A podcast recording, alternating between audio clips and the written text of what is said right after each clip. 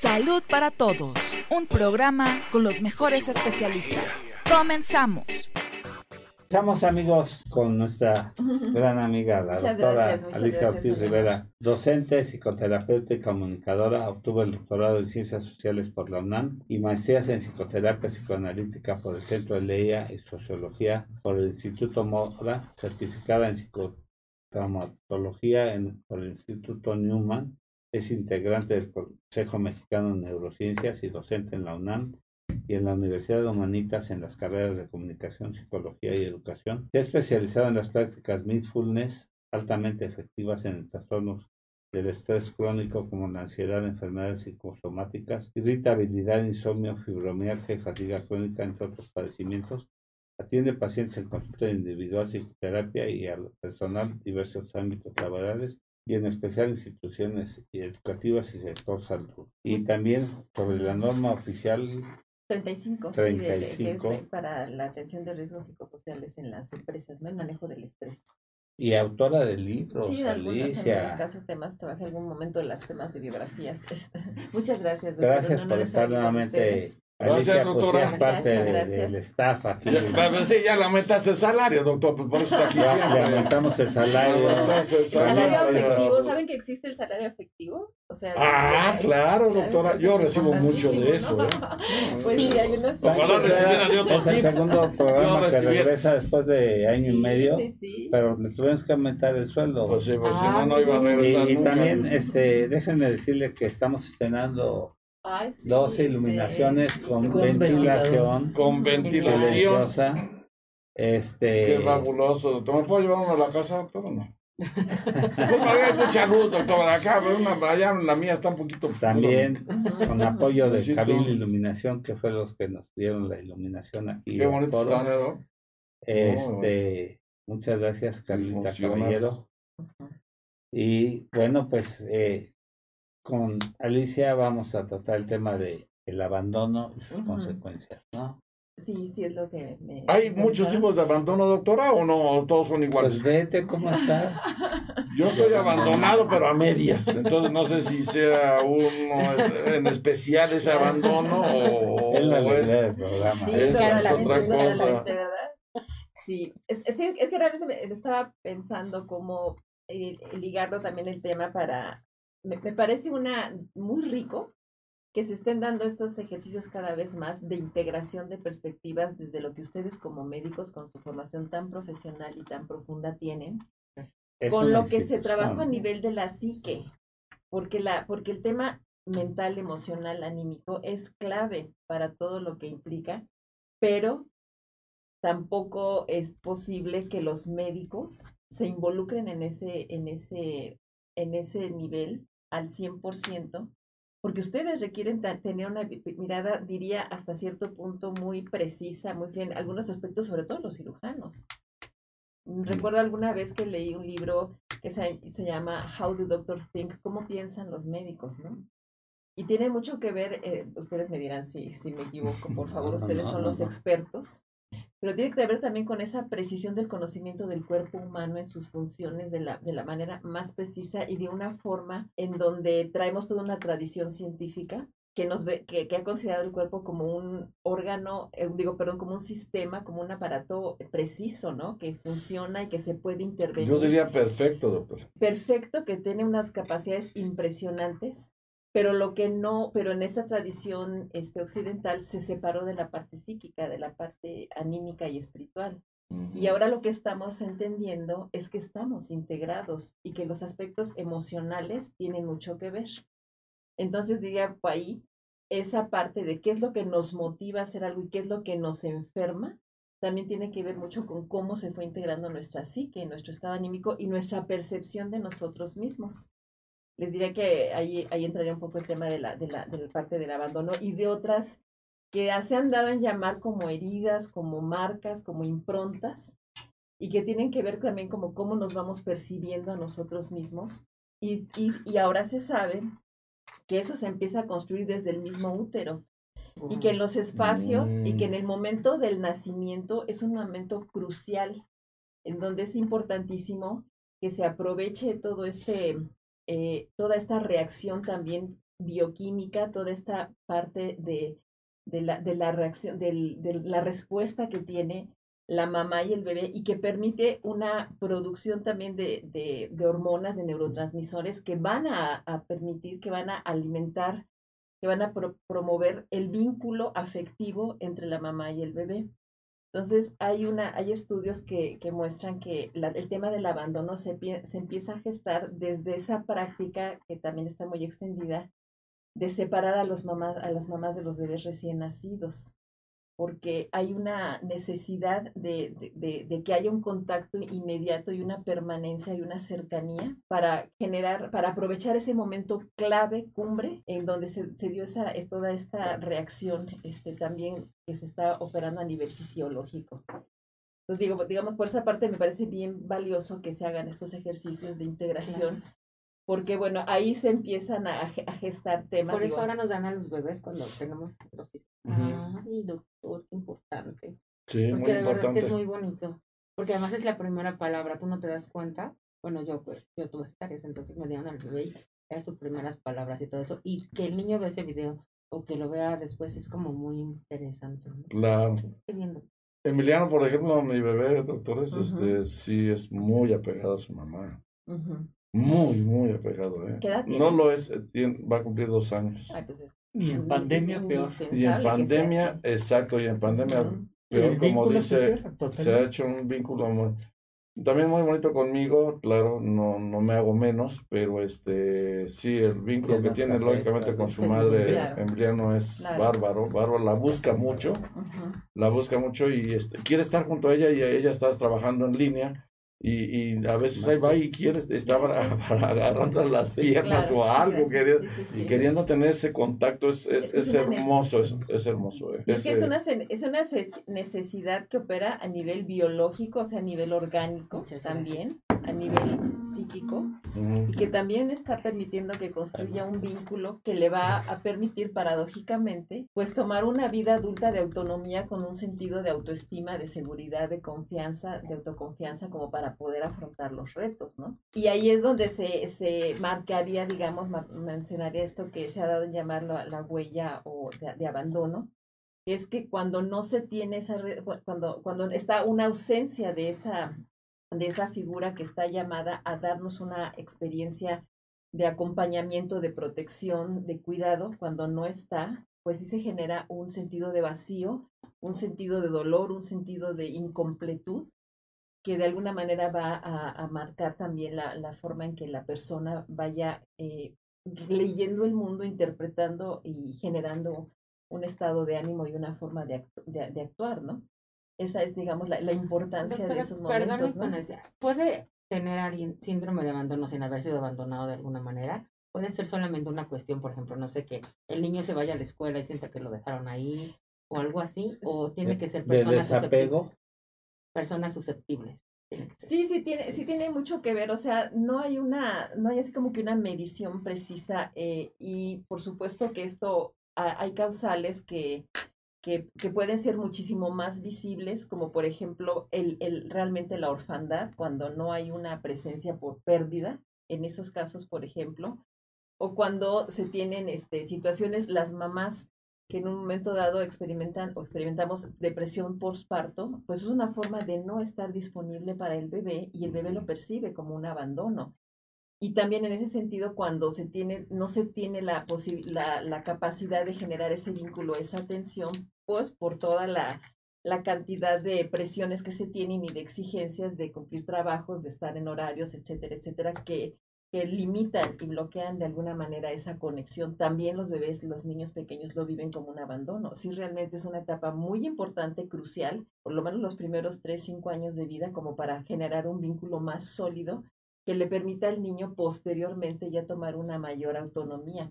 Pero cuando no se da, se empiezan a gestar esas sensaciones de, pues es que, digo, inconscientemente, todo esto es algo que se da en la etapa preverbal, o sea, antes de que tengamos la capacidad de expresarlo, se vive internamente y se experimenta a nivel de las emociones. Las emociones son algo absolutamente físico, corporal, se expresan en el cuerpo, es el malestar que se siente y que también se expresa pues también en una situación de sufrimiento, de, de, malestar eh, en general, ¿no? Entonces, como no se tiene esa capacidad, digamos, digamos se, se, va entendiendo como que hay una especie de interpretación de pues no me quiere, no soy lo suficientemente importante, no tengo una presencia, no tengo algo. Y esa, y esa, esa, digamos, interpretación, esa forma de asumir algo respecto a alguien de quien literalmente eras parte de su cuerpo, es muy fuerte, ¿no? Puede ser muy fuerte.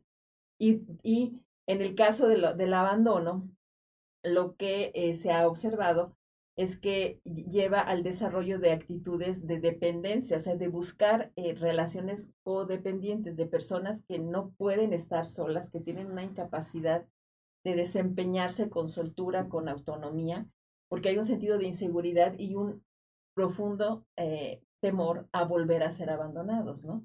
Como que a repetir esa experiencia.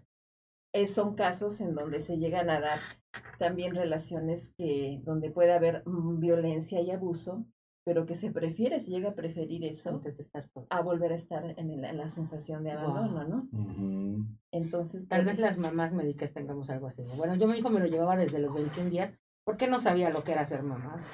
Definitivamente yo programé hasta antes de un mes antes de tener al hijo y un mes después yo dije que en un mes me recuperaba, no tenía idea de lo que era ser Me lo llevaba mucho, pero las mamás médicas tenemos horarios muy difíciles, a veces tal vez propiciamos esos síndromes. Pues, pues sí, sí, este, yo creo que el, estar, el conocer de estos, eh, de estos eh, estudios, investigaciones, todo lo que se está trabajando en torno a algo que me parece fundamental entender, que es el trauma, el trauma este, que experimentamos de distintas maneras. Hay traumas que se llama complejo porque implica tantos aspectos que influyen en la vida cotidiana o el trauma relacional que tiene que ver con la calidad y la forma de las relaciones de los vínculos de apego que se van gestando y que van marcando a lo largo del tiempo la vida adulta. Y, reitero que lo importante que lo, lo, que aporta muchísimo es desde el campo de las neurociencias que se está, que se ya puede observar el cerebro de las personas que experimentan este tipo de, de sensaciones, de emociones. Y se ve que ahí el, trauma se ha definido como, digamos, como, como el, establecimiento de circuitos, circuitos. neuronales eh, que integran memorias que se van a activar de manera disfuncional. O sea, la circuitería neuronal implica la integración de varias, de varias funciones, en donde además de recordar un aspecto, algo que me genera una gran emoción y un gran impacto, pero que esté integrado con, con circuitos que me digan en dónde estoy, que me ubiquen, que me generen una idea de contexto, que me generen una idea de autopercepción de que si puedo afrontar esto o no, que me ubiquen, ¿no? Cuando se da una situación muy traumática, esta circuitería, digamos, se activa de manera disfuncional y yo vuelvo a experimentar como cuando estaba niña y, me, me, dejaban y me abandonaban y no genero esa capacidad de reflexión y de comprensión de que ya soy una persona adulta, de que no estoy en un estado de indefensión, que puedo salir adelante, que es parte de la vida el afrontar situaciones. Entonces se vuelven situaciones muy complicadas, ¿no? ¿Y eso se trata únicamente con, con terapia o también es cosa, medicamentos? o ¿Cuál es el tratamiento para eso? Bueno, el punto es que eh, el tema, por ejemplo, de la ansiedad o la depresión están asociados a este tipo de, situaciones ah, y cuando se llegan a, a, cuestiones muy críticas, muy eh, agudas, bueno, siempre la parte, puede ser que la parte farmacológica ayude, pero ahí diría que lo más importante es echar a andar y este, promover nuestra propia capacidad de afrontamiento. Y eso sí son procesos terapéuticos muy valiosos, me parece que son lo que, lo que en ese caso diría que es lo que se indica, ¿no? Más, digamos, si está una persona en una crisis de ansiedad o, por ejemplo, el tema de la, de la depresión, este, medicar a un, ustedes dirán, ¿no? ¿Se, debe de medicar o no se debe de medicar? A ver, ¿ustedes qué dicen, doctores? Ah, eh, a mí me tocó trabajar con unos psiquiatras norteamericanos en un grupo de, pacientes con depresión, donde eh, se vio, y, ahorita se ve mucho, que ha aumentado la cantidad de, suicidios en los niños eh, de forma muy importante. En Europa se eh, la Asociación de Psiquiatría Norteamericana y Europea dejaron de usar los antidepresivos porque los efectos secundarios y las consecuencias, el consenso que hicieron, y, y se les revirtió fuertemente porque empezó a subir el número de suicidios en escolares y en escolares de manera por el, importante. Por el abandono de los antidepresivos. Por, pues sí, porque empezó a haber mayor número de, de niños con depresiones límite y con depresiones mayores. Entonces dijeron, mejor usar antidepresivos. Lo que pasa es que nosotros nos regimos eh, las emociones con neurotransmisores. O sea, el paso de, de, de los procesos afectivos usamos serotonina, dopamina, oxitocina, noradrenalina, todo ello. Y entonces hay algunos elementos que se roban estos neurotransmisores.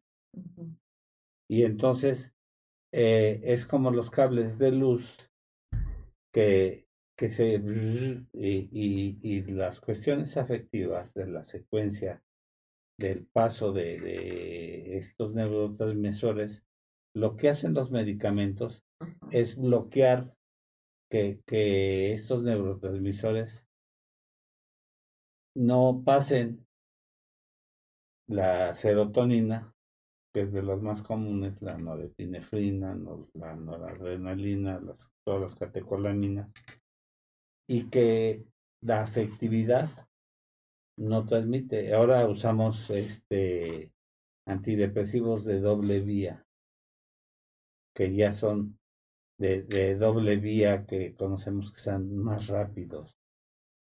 Entonces, ¿qué es lo que debemos de hacer?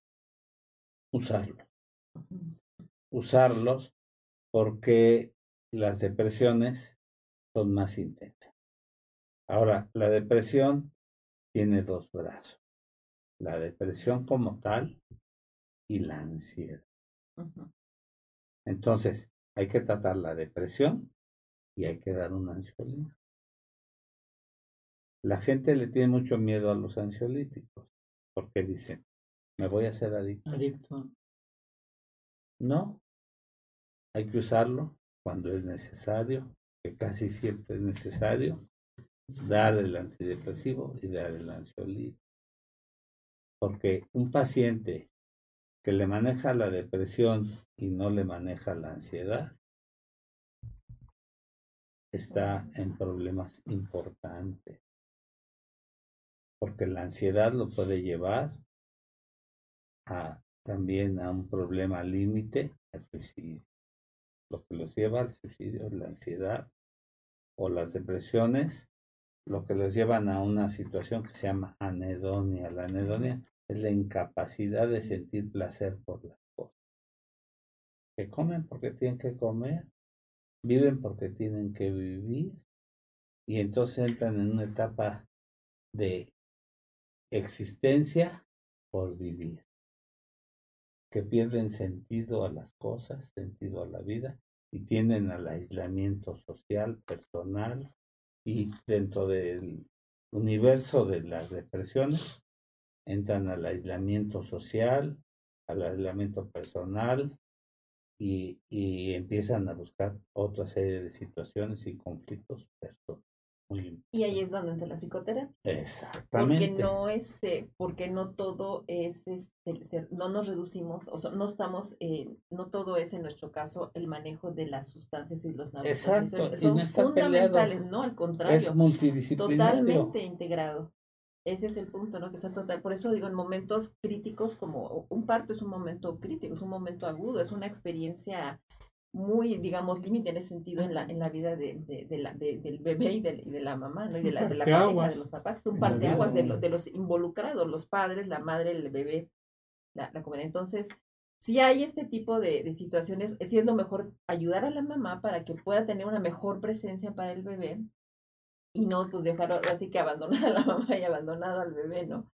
Pero sí, efectivamente, creo que esta, esta, ahora lo que no, no me dejarán eh, mentir, doctor, pero lo que ahora se sabe también es que el mismo evento, el mismo evento, un parto, por ejemplo, considerando que el cerebro es un órgano de asociaciones y nos va a generar una respuesta corporal somática en función también de todos los aspectos mentales, anímicos, afectivos, el mismo evento puede ser altamente estresante de una manera negativa, adversa y generar un eh, exceso de, este, de, la adrenalina y el cortisol, esta, esta hormona que es la del estrés, y puede bloquear el, el, la, la, la secreción. Si está demasiado el miedo, va a ser distinta a la secreción de sustancias que promueven el afecto, el apego, y ahí es donde la complementación es fundamental, que se genere esta, esta, esta, este apoyo, ¿no?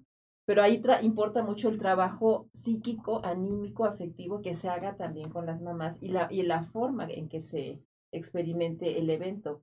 Hay, hay ahora también el concepto, por ejemplo, y ustedes lo, no me dejarán mentir porque es parte también de lo que se trabaja para, para que sea una mejor experiencia, pero hay casos de violencia obstétrica, ¿no? La manera en que se trata a las mujeres. Yo fui víctima de violencia obstétrica cuando me tocó este, mi primer hijo y era un trato que parecía verdaderamente humillante y, agresivo, ¿no? Entonces, si te, estás en una situación así, estás muy tenso, tensa, pues genera una, una respuesta distinta, ¿no? Y eso, por supuesto, que va a afectar también la condición del propio bebé, ¿no? Sí, sí, sí. Entonces, eh, por eso ahora sabemos que está integrada la parte afectiva, lo que pienso, lo que creo, cómo siento, y eso va a influir en la respuesta bioquímica, neuroquímica, hormonal, y, y, y, la experiencia puede ser radicalmente distinta. Por eso reitero que la importancia del trabajo y es cuando conjunto y colaborativo y, comprensivo, ¿no? Y es cuando dicen, ya no quiero más hijos. O sea, abandono la cuestión este, de la reproducción.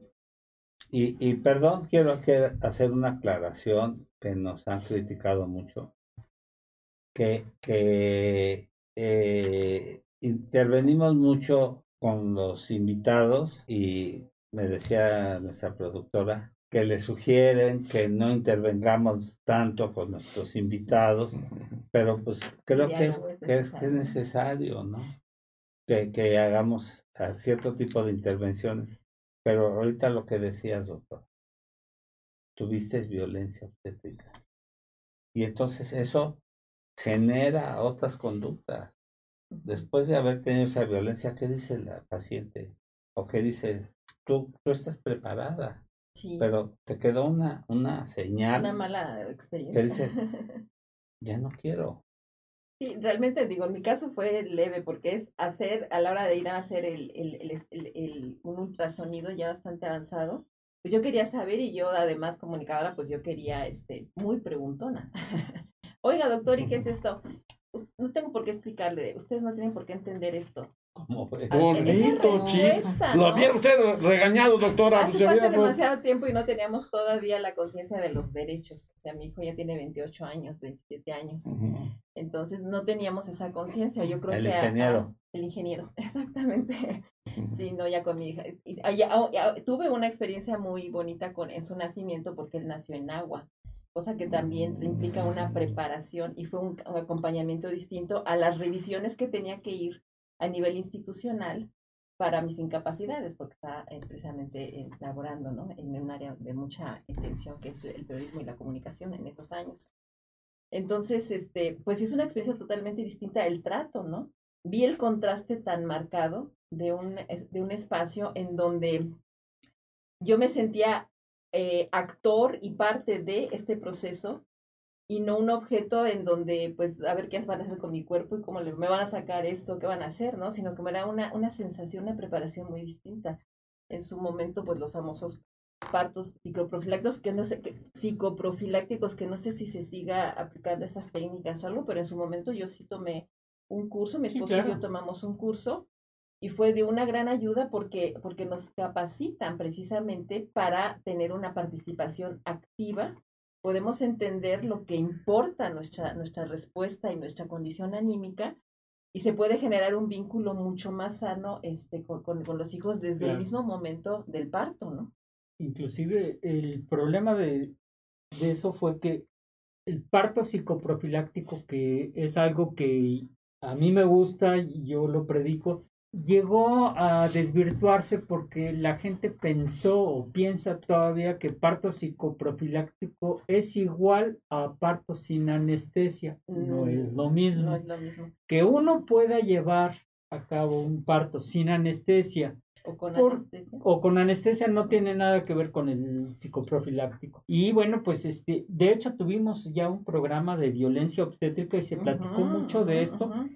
A nivel tanto institucional como a nivel privado, que, y de hecho yo tengo una, una charla sobre eso y tengo los porcentajes, obviamente en nuestro medio es mucho más el- la violencia obstétrica en la institución, pero eh, no exime a, a- a- al- La la- la parte eh, eh, la parte privada. La- en, en la parte privada también hay no violencia obstétrica Claro, y, claro. y no se justifica ninguno de los dos. Claro, Sí, claro. ninguno. Y yo, creo fácil, que también cuando uno va a tener al hijo es una condición, digo, aquí está obviamente la experta, pero mi- también mi percepción es que no es lo mismo que un día me dijeron, te vamos a quitar la vesícula porque es necesario, a que vas a tener el hijo. Es como toda la sensibilidad, toda la percepción, todo, toda la alteración emocional que es alrededor de que vas a ser mamá.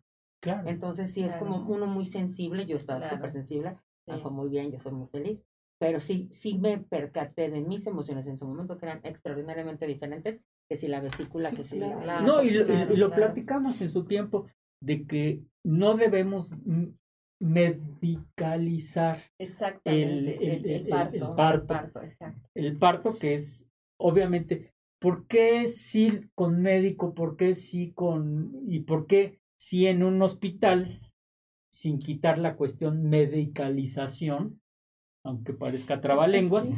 Este, ¿por qué sí? Pues porque tenemos todos los recursos en el hospital, Claro, tenemos- claro. pero eso no exime de que uno le brinde la calidez a la paciente Exactamente. de la atención y que, y que se ponga en el lugar de, de- de- Sí, claro, de la claro. paciente y del, y del papá.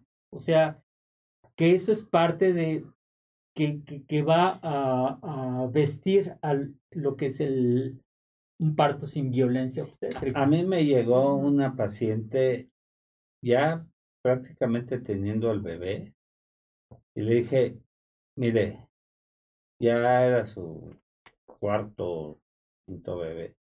Le dije, en condiciones normales, aquí tengo todo para que todo vaya bien. Pero vamos a un hospitalito que está aquí, que nunca he ido, pero pues. eh, Vámonos al hospital. Mire,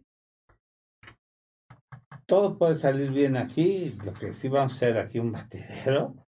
Y si todo sale bien, pero si hay alguna complicación Totalmente. del bebé, pensamos oxígeno, que tenga un pequeño tanque ahí, aspiración. que Muchas cosas que pueden suceder. personal. Claro, el tiempo es vital. Vámonos al hospital, si es por los honorarios, paguen el hospital. y efectivamente llegamos, dije, prepárenla, que no puje, no la pongan en posición mientras me cambio. En menos de media hora yo estaba de regreso. Todo salió perfectamente. Eh, y todo salió bien, afortunadamente. Y, y yo estuve tranquilo.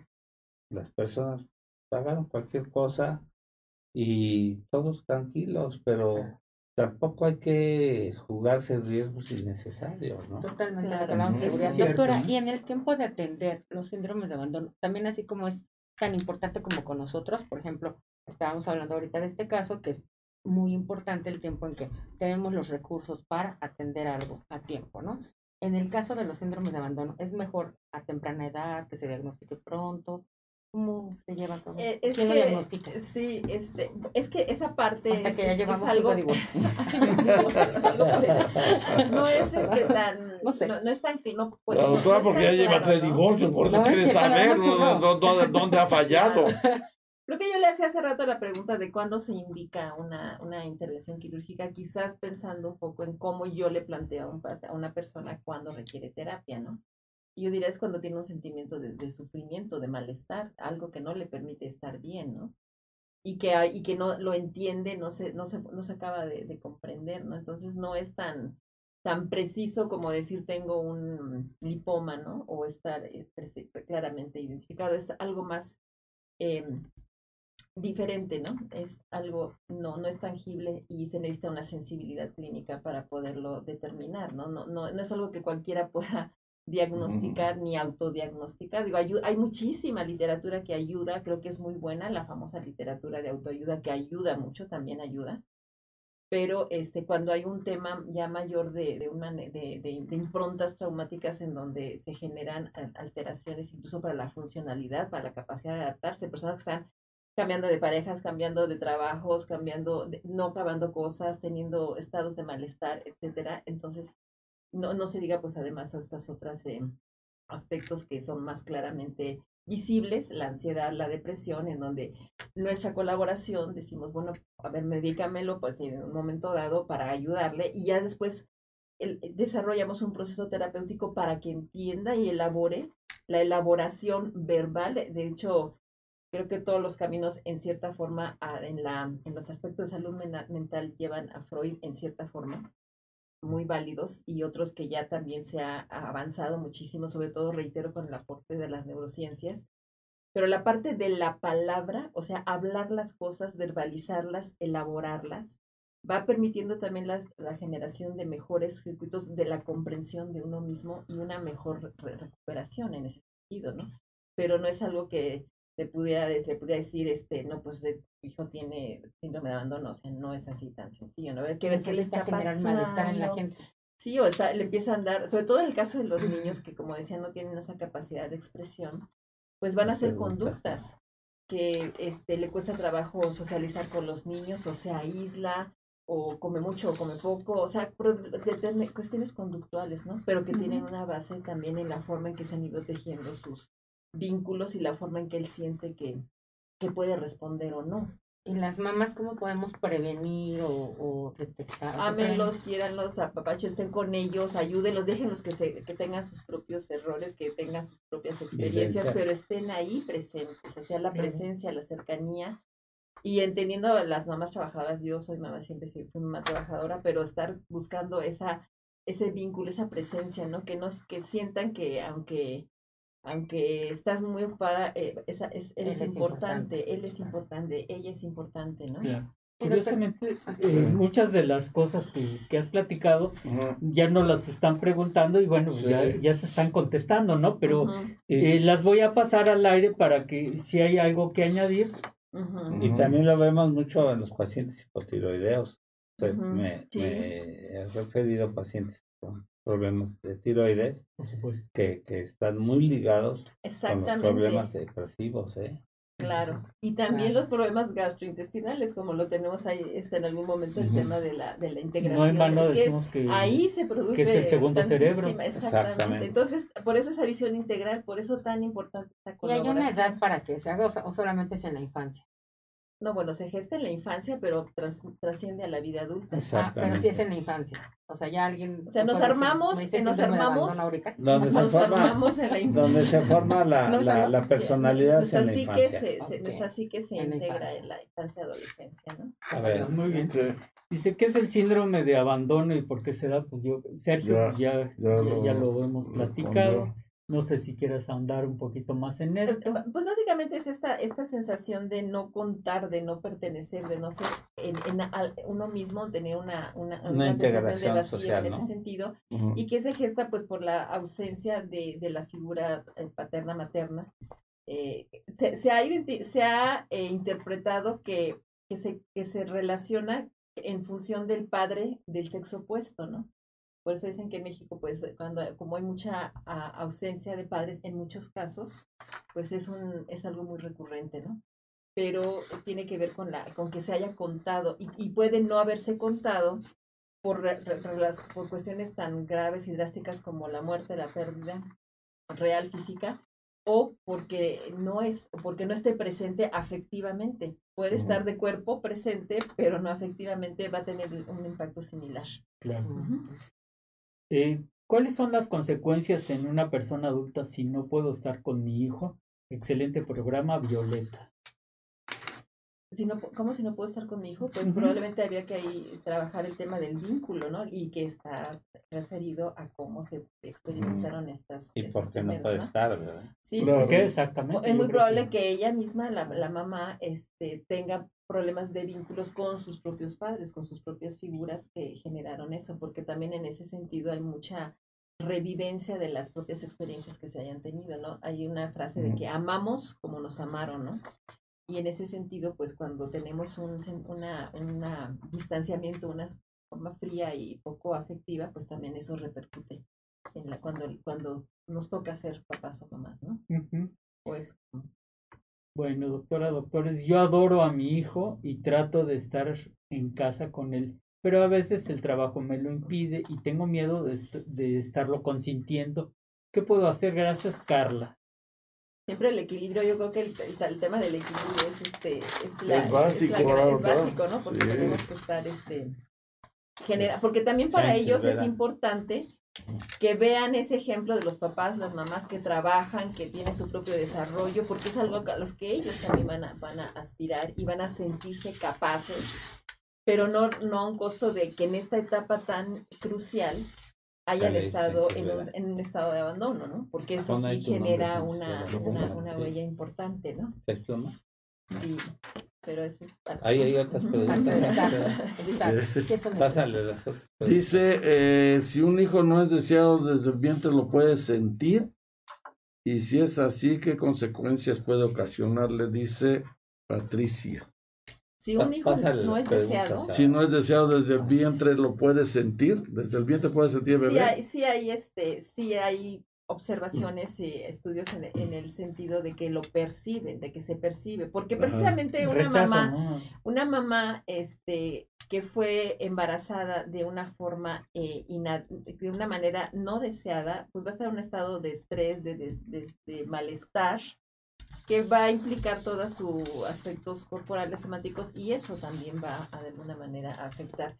Sí, este, hay este documentado la, el, el desarrollo del trauma desde nivel intrauterino e incluso ya hay estudios muy interesantes, reitero, en el campo de las neurociencias, donde se está explorando algo muy interesante que me gustaría que en algún momento comentáramos, que es el trauma transgeneracional, o sea, aspectos que se van transmitiendo de alguna forma, que no son, digamos, todavía eh, aceptados o reconocidos por las comunidades científicas, pero hay, hay grupos muy, muy valiosos y muy reconocidos y prestigiados que están trabajando en, e- en esas partes, ¿no? Entonces sí, sí, sí impacta mucho Ujú. la situación de eh, que se viva desde el embarazo, vaya desde la misma gestación, ¿no? Si yo puedo tener, eh, si yo no puedo tener unas relaciones sanas, puedo tener un síndrome de abandono. Sería de interesante. Si se, se puede curar, ¿cómo me ayudo para el bien de mis hijos? Dice Clara. Este, trabajarlo en, en terapia, creo que sería muy conveniente que, que, que tuvieras una ayuda profesional para poder identificarlo, porque como les decía, no es algo que, que se pueda este, medir tan precisamente como, Como como, una, sí, como, como un tumor, o, no hay, vaya, no hay marcadores biológicos Sí, para sí, eso, o sea, no hay análisis, no hay tomas de muestras, no hay, es una cosa que se tiene que trabajar en clínica psicoterapéutica. Bueno, prevención es así, el apego, el amor, todo eso. Eso Bueno, es clave, yo diría que es el gran antídoto para, para, para los problemas de, de este, para los Oh, conflictos emocionales. ¿no? Exacto. Sí. Les platico, así como les platico que, le, que yo tuve esa oportunidad de que mi hijo No le naciera en este en agua y fue muy bonito. Ujú. Eh, y, y por la importancia también de los, de los, reitero, de esta colaboración, eh, en donde ahora sí que nos entendamos nosotros a los médicos también y los médicos a los pacientes. Porque en el caso de, de mi hija, ya no pude acudir a aquel hospital en donde había nacido mi hijo en agua. Y mi hija este, estaba idealmente planeada para que naciera este, por parto natural, pero no, no salía, doctor, y no salía, no pa- pasaban las horas y las horas y no dilataba más de dos centímetros. Acabó, pues, acabó siendo ce- cesárea. Exactamente. Sí. Entonces es, es, un impacto muy distinto de un parto y una cesárea. Y creo que en ambos casos fue bien importante la, la respuesta y la- el acompañamiento que tuvimos de la comunidad de médicos en su momento, porque pues estuvieron muy presentes, muy cercanos y, y- y el hecho de que hubiera sido una cesárea, a mí me dio también la seguridad de que estaba en buenas manos, de que era una cuestión necesaria y que estaban la- la- la- las personas mejor capacitadas para, para atenderlo, ¿no? Tanto como en un parto este, natural, en una tina, en agua y con médicos perfectamente capacitados para eso, ¿no? Cambia el Entonces, síntoma de debe abandono, perdón doctora, y la consecuencia si el abandono fue de padre o madre y la edad tiene que ver, pregunta, y si le pega más a, a los bebés que de chiquitos o, o más grandes. Buen programa, Alex. Muchas gracias. Pues le- les diré que no hay este reglas, eh, sí es algo que, que, que afecta muchísimo el desarrollo afectivo a, a nivel y si bien es- son importantes las dos figuras, pero por esta parte tan integral que hay hasta en el aspecto físico con la mamá, la pérdida también puede tener un impacto notablemente que más un poco más complicado de compensar, aunque en todos casos es importante también mucho la figura paterna. Sí, eso es muy importante. Dice, mi, mi mamá siempre me dijo que mi papá se fue por los cigarrillos y nunca volvió.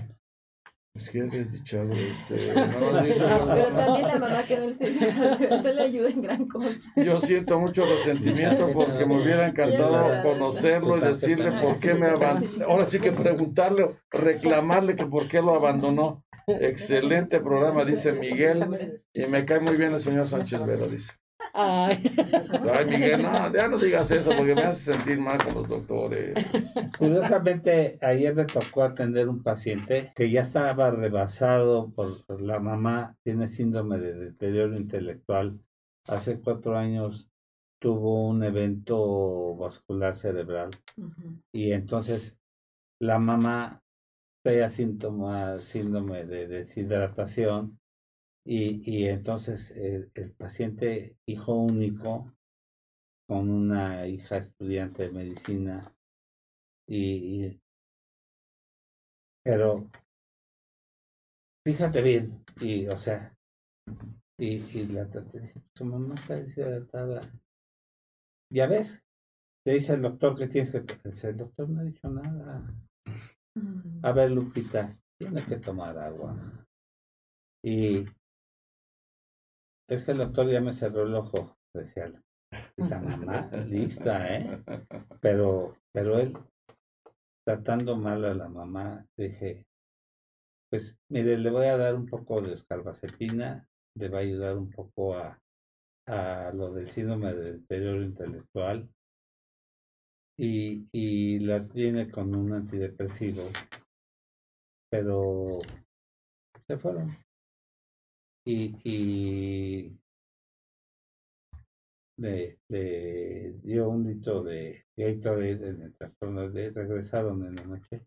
Es que viene jadeando mi mamá y todo eso. Y, y hasta para subir el escalón de, de entrada al consultorio, la venía tratando mal. Entonces, este, dije, mire, yo siento que su mami ya le rebasó a usted en, en, en la cuestión de tolerancia. Pero no trate mal a su mami. Su mami no entiende estas cosas. Algunos quisiéramos tenerlas. Sin embargo, yo le, le sugiero que la hidrate. ¿Le gusta el refresco a su mami? Me encanta. Otro refresco. Sí que de agua. El refresco le va a dar glucosa, le va, le va a hidratar y todo eso. Pero está usted en una lucha personal contra. Oiga, Lupita, ¿le gusta la Coca-Cola? Me encanta. Ujú. refresco. Y, y va a dejar de estar luchando con su mamá. Pero hidrátela. Pero usted está en una lucha y entonces dobló. Estoy a poco tiempo de jubilarme y no sé si voy a ir. Dije, pues es que no va a llegar si sigue luchando contra. Claro.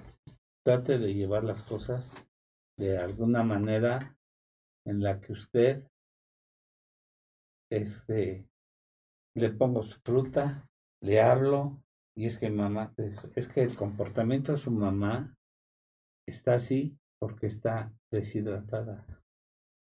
Pero si usted le quiere meter agua a fuerzas, no le está metiendo electrolitos. Y su mamá no se va a tomar el agua, aunque se, le ponga a usted ahí un embudo y se la quiera meter. Entiéndalo así, por favor. No pelee con su mamá. Claro. Sea amigable con su mamá. Sí. Y le a ir bien. Y lo entendió. Antes de irnos, doctor, dicen qué edad eh, recomienda la doctora llevar a un bebé a la guardería para que no tenga ese tipo de abandono, dice Fernanda. Ay, pues es que les reitero, muchas gracias Fernanda por la pregunta, pero les reitero que no hay, no hay recetas así precisas, ¿no? No podría decirle a una mamá que necesita trabajar que tal, tanto tiempo. El libro del buen padre. Es, ¿no? es este, es los primeros cada- cada dos, tres años, ojalá pudiera, se pudiera estar lo mejor posible, los cinco, o sea, pero, pero también de de entrada que se generen esos espacios y esas conexiones y esa, esa interacción cotidiana, porque esto es algo que se construye todos los días, en donde cuando está con el bebé, esté con el bebé realmente, No con y el haya- celular. está esa, sí, porque ahorita afecta más Mm, que le puedo decir a los a los cinco años, pero si esos cinco años se la pasó pegada al celular o se pagó en la Ujú. computadora, algo así, está igual o peor. O sea, no es un tema de, Es un problema no es, no es el cuándo y qué, sino el cómo se hagan las y cosas. la ¿no? calidad de, de la Exactamente, de la atención. y de la Sí, conexión. porque más y te no- moviendo no- aquí el niño con el pie y Exactamente. no le hacen caso al niño. Exactamente, sí. Sí, sí, sí. Hay, hay una, una pequeñita plática de, en, la, en esta plataforma que me encanta, que son las charlas TED. De, acaban de subirlo hace poco de una chica que se llama Molly. Su- Se las recomiendo que la vean. Este, dura siete minutos. Y ilustra una nena de siete años hablando con una bebé y, y cómo, eh, con un pequeño ejercicio de cuál es la reacción de los bebés cuando el papá se, primero cuando está este, interactuando amorosamente y con ella, hay todo un tejido que se está creando ahí de interconexiones, de capacidades perceptivas, sensoriales, afectivas. Y cuando el papá agarra y toma el- el- el celular y está la bebé, bueno, luego luego se altera, se nota esa alteración, ¿no? Mm, Entonces, en esa etapa tan crucial en que se están ge- generando esas conexiones cerebrales y esa integración de todas las funciones psíquicas, anímicas, sensoriales, etcétera, el, el contacto es crucial. Por eso es tan importante que en este momento que vivimos la pandemia y nos tuvimos que aislar, sí se mantenga un contacto y una afectividad expresiva claramente reafirmada con los niños, con los adolescentes, porque se están literalmente construyendo a partir de esa. Somos seres sociales y necesitamos de ese espacio. Y si no puede estar la mamá, que haya una, una abuela cuidadosa, una familia cuidadosa, una cuidadora, alguien que apoye, pero que tenga esa capacidad de generarle la comprensión de que sus papás también están, los, los aman, están, tienen su propio desarrollo, pero cuentan con ellos y están ahí presentes y no es algo que sea excluyente el desarrollo Les profesional. recomiendo mucho que vean a, a Vidal Smith, Ay, ay, sí, Mm, que está en Canal para 22, padres. Escuela para Padres, Sí, el sí, mejor sí, de. México. Sí, buenísimo. Nosotros tenemos una alianza estratégica con Ah. Iscalti. Iscalti tiene una alianza con Vidal Smith de. Canal 22. Ujú. Yo creo que el mejor. Sí, es buenísimo para para, escuela para padres. Y tiene, Ah, y tiene, tiene un programa Sí, se lo Canal recomendaría 22. muchísimo. ¿eh? Sí, exacto. bueno, sobre pues, Hay que ver lo de los programas de, Ah, en Muchas Face, gracias, en eh, nuestro muchas sitio, doctor. Por, por este, Gracias a mí también. muchísimas Estamos gracias, replicando Muchísimas esa gracias. tasa. Por cierto, estamos replicando en el sitio de Salud para Todos en Facebook Las, las conferencias del décimo primer eh, ciclo de conferencias de Iscalti, martes y viernes a las 5 de la tarde, así es que no se lo pueden perder. y la cierra Muy interesantes, Vidal ¿eh? Pues, Muy Ay, interesante. pues, ¿Cuándo va a ser, perdón, dicen? Martes y viernes. Martes y viernes a las 5 de la tarde, para que vean a nuestros amigos de Iscalti y Miguel Ángel de León, que son... desafortunadamente, fabuloso, pues ¿eh? el tiempo Se nos quedan algunas queda- preguntas en, el tintero, pero se las este, vamos a pasar a la doctora porque aquí se quedaron. Qué, gran éxito. Le vamos a dar unas preguntas, doctor, aquí que se quedaron, no sea malita. Sí, cómo no, sí, luego nos, si nos facilita la- el contacto, con todo gusto los, los O recomendamos. para subirlas ahí a la sí, red. sí, sí. Y este, pues no me queda más que agradecerles No, al a contrario, gracias la a doctora Gracias por la Claudia invitación, doctores.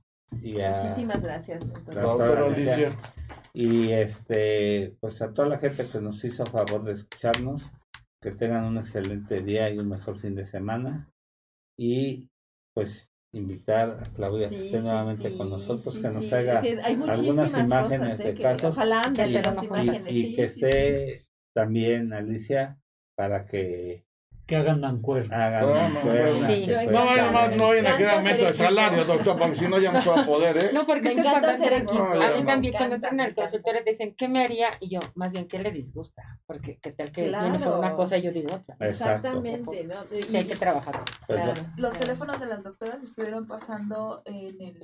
Estuvieron pasando los En teléfonos de pantalla. las doctoras en pantalla, Muchas así es que gracias ahí los tienen para cualquier Muchísimas duda o gracias, comentario. Gracias a muchísimas todos. gracias. Gracias, gracias Marisela, gracias Emiliano por Escuchas, verme. Gracias por Al rato nos vemos. es mi cumpleaños. Ay, ¿usted, doctor? Sí, bueno, Ay, el muchas 26, felicidades. el programa es 20 el 25. Ujú.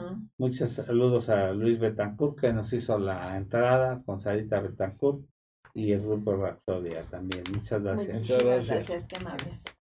Muy amables. Ya estamos Pues ya nos vamos, ¿Ya estamos doctor. Voy.